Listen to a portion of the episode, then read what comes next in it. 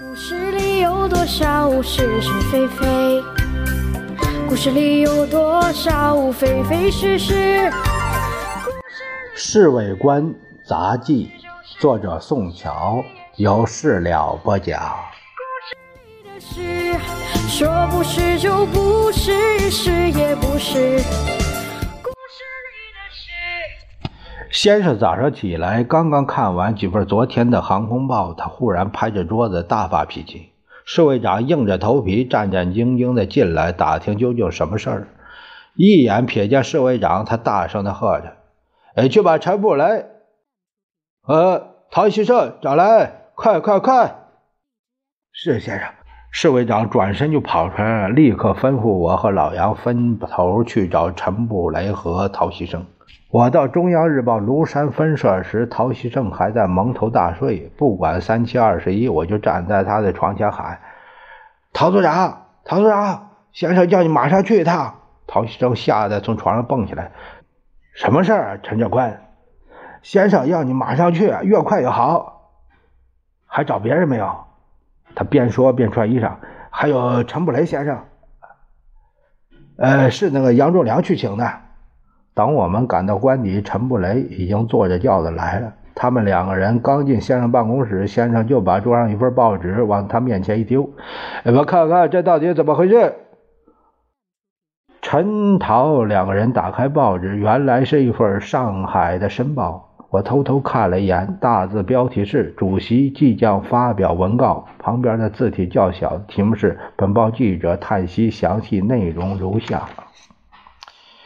岂有此理！文告还没发表，他们怎么知道详细内容？谁泄露出去的？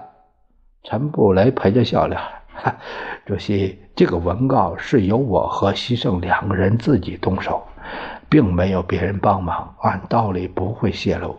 也可能是新闻记者胡乱揣测，随便编了一套东西写的，绝对不是编的，连用字措辞都和昨天来的原稿没有什么出入。这件事情交给布雷和先生，我去，我们去查，一定会有结果。呃，陶希圣毕恭毕敬地说：“完全是想缓和紧张的气氛。啊，交给你们两个办好了。”陈布雷和陶希圣微微的退出了这个官邸，他们两个人在路上叽叽喳喳，也不知在商量什么。这事儿啊，交给我办，保准水落石出。老杨私下对我说：“你说到底怎么回事？简单的很，有两个可能。那么你为什么不告市委长呢？为啥报告？”老杨翻了一下眼儿，这件事情我们几个都不相干。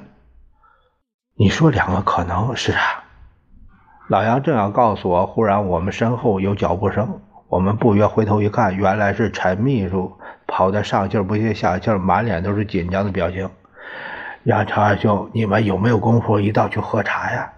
嗨，好啊，有人请喝茶，哪有不去？实际上我没什么事儿，当然也跟着去了。在圆明园找好了一个角落，陈秘书特别关照茶房要。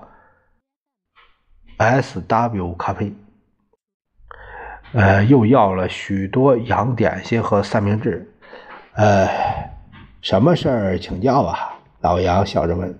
这样的隆重招待，当不起呀。没什么，没什么，呃，找你们两位谈谈。陈秘书故作若无其事的样子，勉强笑了笑，可是显得非常不自然。陈秘书。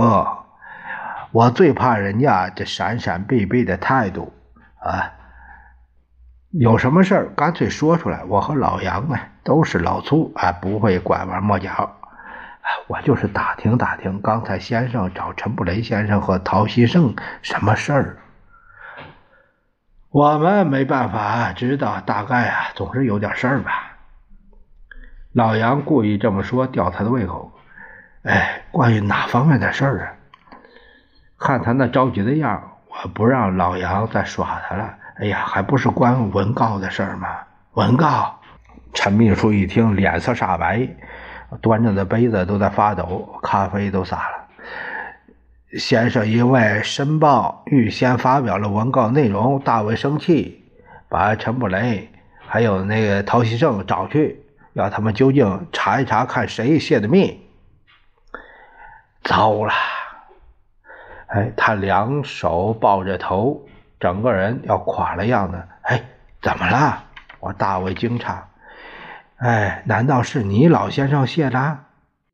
是啊。这个谢宝珠那一天一定要逼着我告诉他文稿的主要内容，他担保绝对不拿出来发表，说是做参考。刚好我身边有一份抄好的文稿，所以就给他抄了要点。哪知道他拿来就发表啊？那你自己不好，新闻记者拿到新闻还有不发表的道理。你还是快点想办法，哎，不要做第二个小张啊！